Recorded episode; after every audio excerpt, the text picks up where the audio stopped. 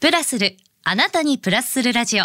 ポッドキャスト、DJ の高島舞子です。さて、今週のゲストは、ディーンのボーカル、池森修一さんです。おはようございおはようございま。ますす。お願いします。よろしくお願いします。はいあー池森さんだ。やばい。えっと、私の方から ごめんなさいね。い平常心保って。はいえっと、池森さんのプロフィールご紹介させてください。はい池森さんは1969年生まれ、北海道出身。皆さんご存知の通り、93年にこのまま君だけを奪い去りたいでデビュー。この曲がいきなりミリオンヒット。その後も瞳そらさないで、ティーネージドリーム、未来のために、一人じゃない、君さえいればなど、数多くのヒットを飛ばします。そして今年でディーン結成30周年を迎えられました。その一方で、大の蕎麦好き。2020年には共同開発した蕎麦を発売。2022年には赤坂に蕎麦カフェ池森を出店されますとのことなんですけれども、池森さんもう、はいもうもはや二刀流ということで、ええええ最近の生活、うんどっちの方がウェイト高いんですか？同じですよ。あ、同じ。同じ。いや、そんなね、池森さんのルーツを今週は伺っていきたいなと思うんですけれども、あの、私、池森ファンとしては、はい。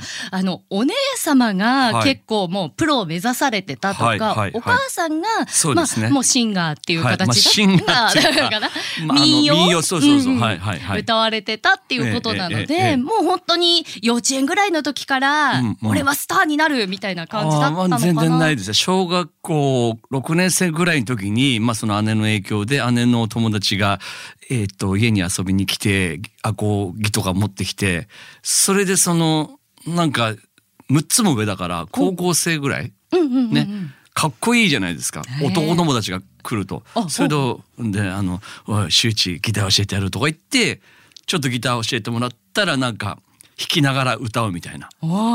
それを覚えたんですよね。だからそれがきっかけっていうか中学のいわゆる文化祭とかにあ、出てらっしゃったん必ですか？ず歌う人いるじゃないですか。あいますいます。その一人でした。じゃあもうその頃からステージ立ってらっしゃったんですね。ええすごい、うん。え、ちなみになんですけど、その頃どんな曲とか歌われその頃はね、長渕剛さん。お、渋い、まあ。まあ流行ってたんでねそのうん、アコギをギターを,、コピーするのがね。そっかそっかそっかそっか。はいはい。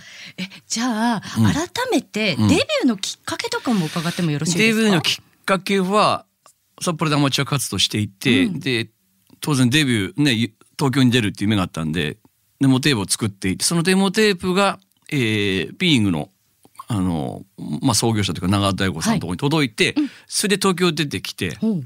で池森でまずデビューしたんですけどあ、待ってください。池森で先にデビューされたんですか、デビューしたんですよ。あの、うん。うんえっと、ウーマンドリームっていう T ボーランが当時、はいはいはい。えー主題歌やった曲があって、その、あのドラマのさあ挿入歌でうんうん。一曲使われまして。あ、あでもいきなりそんなところからデビューされたんですか？すごい。ね、もう本当にラッキーボーイで。うん。で、それで、まああの、まあ、その挿入歌のドラマの、ドラマ版っていうの？はいはい。あの、それ用に作られたみたいな。そうそう、それのうんいろんな挿入歌とか主題歌とか入ったやつの中に一曲入ったんですけど、はい、その後にちょっとなんかもうちょっとお前勉強しようみたいになって、うんそれでそんなんでいたんですけどある時に、んちょっとお前試していいから歌ってみ見てくんないって言われたのがこのまま君だけ呼ばれされたいで それがデビューきっかけですよ。これ、うん最近いろんなところではちらほら耳にはしていたんですけど、本当ですか？いや本当にそうなの。本当にそんなことってあるんですか、ねシンデレラボーイいみたいな。やああるのよ俺本当に奇跡の人って当時から言われていたから。いやでも本当にそうかもしれない。そうそうそうでその期間っていうのはあのちょっと勉強しようかってなった時に、はい。えっと、俺プロデューサーのね運転手の助手っていうのやつなの。何ですかその運転手の助手ってよくわからない。え？まあ、なあの長田大吾さんの運転手がいて、はい。その助手をやってたの。俺助手席に乗ってたのずっと。1か月え何をするんですかなぜかそというとそのプロデューサーのそばにいれば、はい。うん。その毎日あのお前の顔見るだろうと、当時のまあその今いる事務所の社長がね、多分そういう考えが浮かんだんでしょ戦略だったそうそうわけですね。会え会えないんですよ。あそうそう長田さんに会うのにもうん毎日何人もの人が待つぐらいなんで、あはい。それでなぜかまあ奇跡的にその助手席に乗って まあしょっちゅう会うじゃないですか、はい。まあそれが功を奏したのがちょっとそれは分からないんだけどそれは分からないんだけどまああの本当にこのまま君は行ばされてる時のえープロジェクトの時に、まあ、あれはもう NTT ドコモのポケットもんね。大きな CM の、うん。もう歌詞も、えーぜ全部もう決まっていたそうです。へえ、うん、それでこう歌う人を、うんうんっていうところでちょっとお前試しにお前歌ってみてって本当にそう言われたの。あのちょっと突っ込んだ話を伺いたいんですけど、はいはい。あの頃っていろんな CM のタイアップとかあったと思うんですけど、はいはい。ああいうのってそこの部分だけ作られてるんですか？それとももうフルで歌が作られてたりとあほかするんですか？ぼ、えっと、ワンコーラスできてるのもあるしサビしかないのもあったね。えそれってだって全体像が想像できないじゃないですか、全くできないですね。すごいうんそんな中で歌うんだ歌手の人たちって、うんうん。いや、そういうの当たり前と思ってたから。うわーそうか。そうそうそう、そこしか知らなかったんでね。いや聞いてる側からすると、うん。あのもうだってこのまま君だけを奪い去りたいとか言われたらもうキュンキュンキュンキュンして聞いてたわけですよ。はあはあはあ。当時だって中学生ぐらいでしょ、きっと。えっと中まあ小学生中学生あそのぐらいでしたね。うん。いやー、そうだったんですね。プロってやっぱすごいな。まあ、プロがすごいのか、まあ、そういう流れ、うんまあ、本当になんていうか、プロデューサーからそういうチャンスをね、与えてもらわなかったら、今は続いてないしね。いや感謝感謝ですね。ねええもう一つ伺いたいんですけど、はいどうぞディーンってこうまあ皆さんこうある日突然集められてディーンだようん。っていうふうに言われたっていうのはなんとなく伺ったことあるんですけどはいそもそもうん。このディーンっていう名前はどうやってついたんですか？いやー、多分ジェームズ・ディーンから来てるんだと思うんです。あそうまあもちろんなんですか、スペルはね、D-E-E-N なんで、うんうん。多分、いや、聞いたことないんですよ。30年間俺。嘘だ。本当に長本大吾さんに「えどうしてディーンなんですか?」って聞いたこともないし。今も？今も。あじゃあ謎のまま？このままあったばっかりですけど。謎のま あもうこのまま謎にしときましょう、まあまた謎っていうかあのすなんていうかうん。多分そういう直感みたいのがもう神神的にすごいので例えば B'z とかさ、うんうん。ね、チューブもそうだけど、うん。T ボランとか ZARD とかあー確かに。そういうの好うん。きなんじゃないですか。なんか降りてくるんでしょうね、うんこういうキャッチーがね。はいはい。ああ、そっか。てっきり私、あの、ファンクラブがはいニードなので、あああの、そっちからひっくり返して作ったのかと思ってたニードはねんですけど。逆にしたの逆に。ですよね。ニードは逆にしたのよ。ディーンの逆。あ、ですよね。うんそううそううそうそう。だから、必要って意味で、そっちから決めてどうしようっていうふうに思われ、まさかそんなことないか。すいません、失礼しました。愛が溢れててごめんなさいね。で いいんじゃない？いや、すいませんえ。で、まあ実際にね、このはい93年にデビューされるわけなんですけど、はいその、いざデビューだっていう時のこととかも覚えてらっしゃいますか？いやそのうん。いや実感がないからその自分のね池森秀一でやってた音楽ってとってもブラックミュージック的なことやってたんでね。で方向性全然違ったんですねそう全然違うもんだから。で、うんあの試しでいいからっていう入り口だから、うん。そのビジョンが何？何も湧かない湧いていない。え、で、しかも、それに被せるようにミリオンヒット。あそうだよね。だ奇跡の人よ。出た。本当に。本当にでも本当にそうかもしれない。いやでもこれひしひしと感じたのっていつぐらいでした？そのまあ J-POP みたいな音楽うん。もそのそんなにやってないしね。ああ、うんブラックミュージックとか。側だったんで、いや当時よもう、もううんと前ですけど、うんそれなもんだからまあディーンでそのまあ池森が歌ったら「いやお前の声でいくから」ってなってでデビューするじゃないですか。うん。それでねちょっとお前のやってること違うからあのお前とお前でディーンだっつって、うん目の前で DEN って書いて、はいそれで全てが始まって、うんまあ当時「はい」と「イエス」しかいないあのでね。ーまあまあなんとなく想像はします。うん。それでスタートします。ディーンのビジョンなんか誰も見えてないから。で山根と出会ったのも、うんその時初めてでしょ？アマチュアからのそのほら活動のコミュニケーションがないもんだから。その確かにずっと一緒にやってき全たわけではないんですもんね。くだからそういう感覚だったからなんかデビューした感がまるでなかったよね。あただーうん。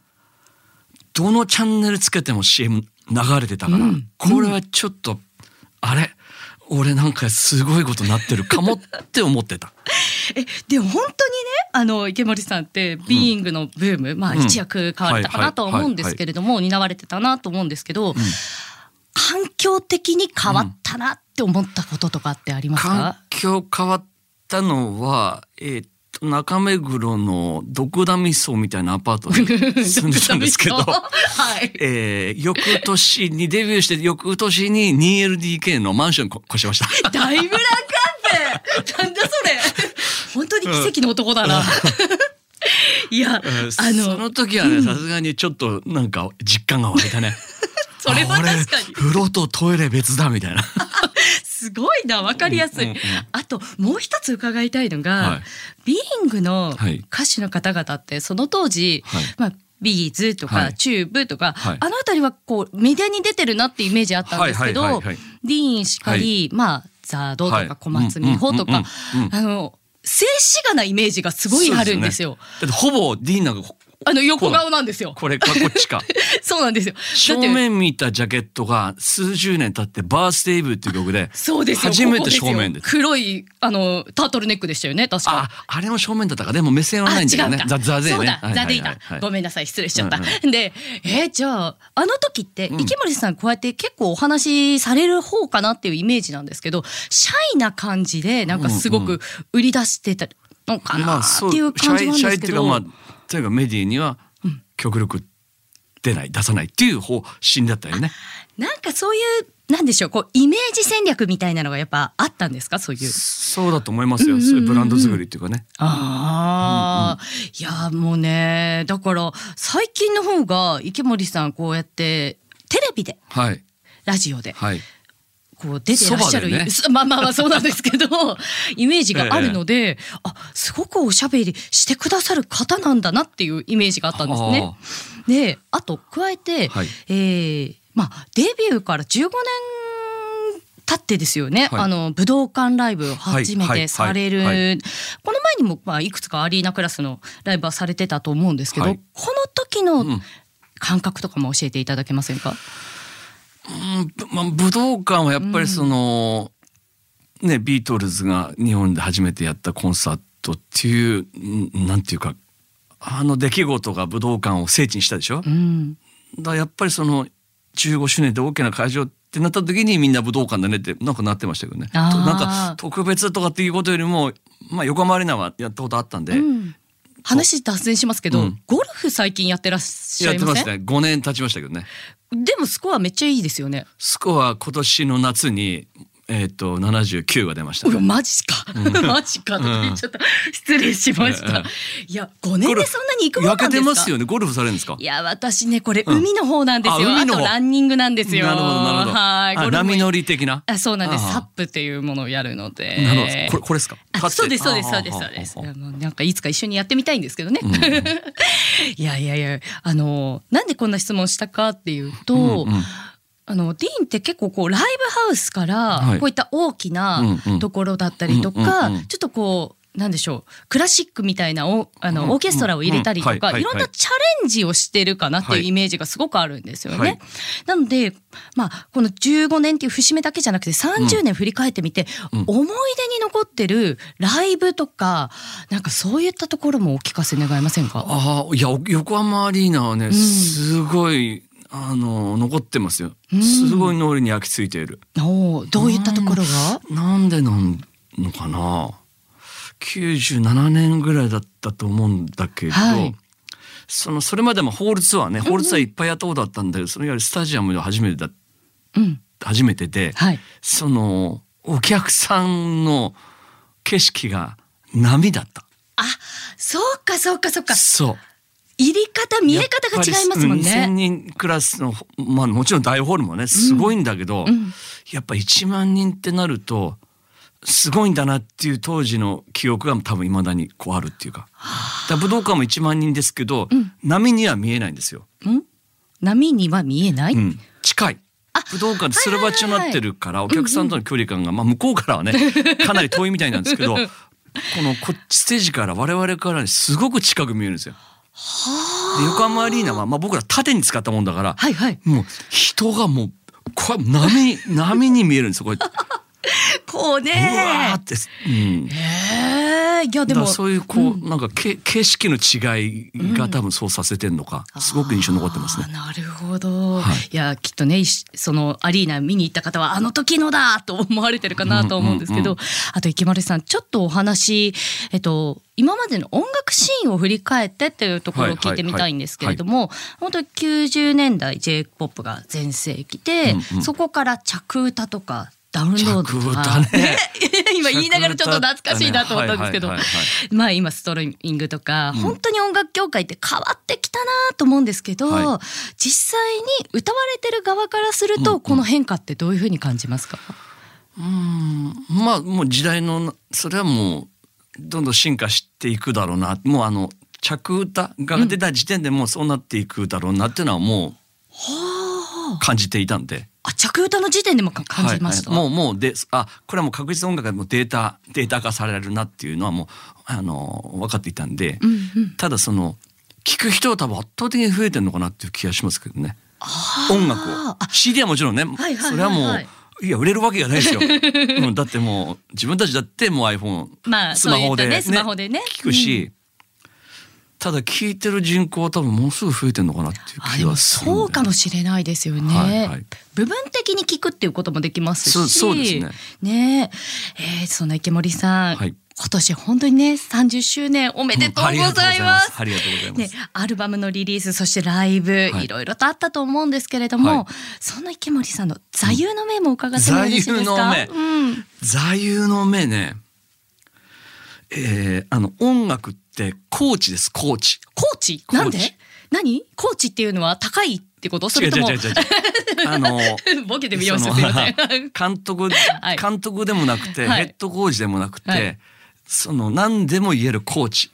そうそう思ったのはどうしてですか？そう思ったのはこの前、うんある番組に出た時に、はい音楽ってとは何ですかって言われてめっちゃ難しいんですよ。うん、音楽って一言で言ってくださいってなって。でもよく言われますよねきっと。うんうん、過去にも多分いろいろ答えたんだと思うんだけどその時にコーチって出てきてあ、うんこれすげえしっくりくると思って、うん。とにかく音楽から学んできたので。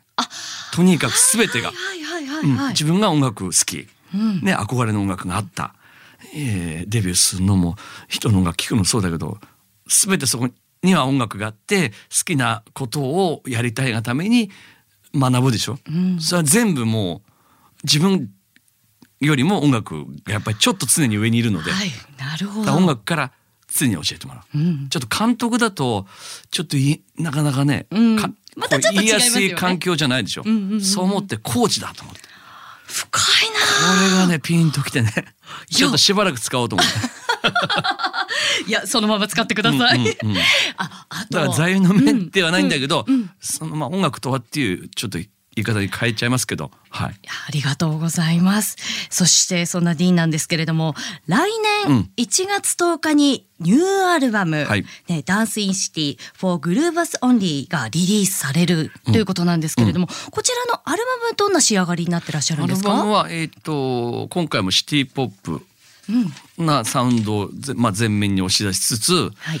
ダンスという表現を使ってるんですけど、まあ、もちろん一緒にそのまあ例えばラブソングのストーリーででも「君と僕」っていう関係をダンスというあ、おー言い方にしたり、なるほど。はい、もちろん踊一緒に踊ろう一緒に踊るっていうのもあるんだけど、うんたくさんの種類の、えー、2人の関係性をダンスという表現にしましその思いでた。はい、聞いてみようかなと思います。それがいいと思います。で、これ、はい私どうしても言いたいんですけど、うん、どうぞ。なんかすごいことになってません？初回限定とか。なんか、あの、完全生産限定版はいはいはい30周年記念豪華仕様がすごいことになってるようえでー、すごいことにしこのぐらいしでちょうどいいんですよ今の。